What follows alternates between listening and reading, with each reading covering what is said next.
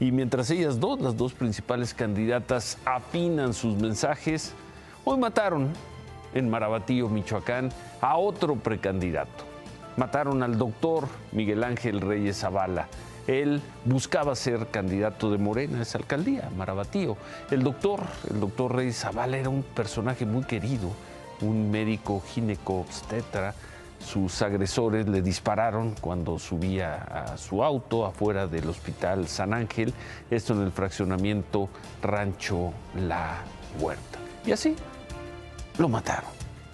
Todo indicaría que era un buen hombre, era un buen médico, una persona querida en su comunidad, y lo mataron.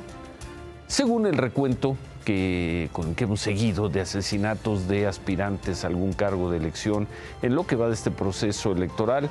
El doctor Miguel Ángel Reyes es la octava víctima, la octava persona que pierde la vida. Desde diciembre comenzamos este recuento con el asesinato de Ricardo Taja. La mayoría de los aspirantes asesinados pues, se han dado este año y varios de ellos han sido de Morena.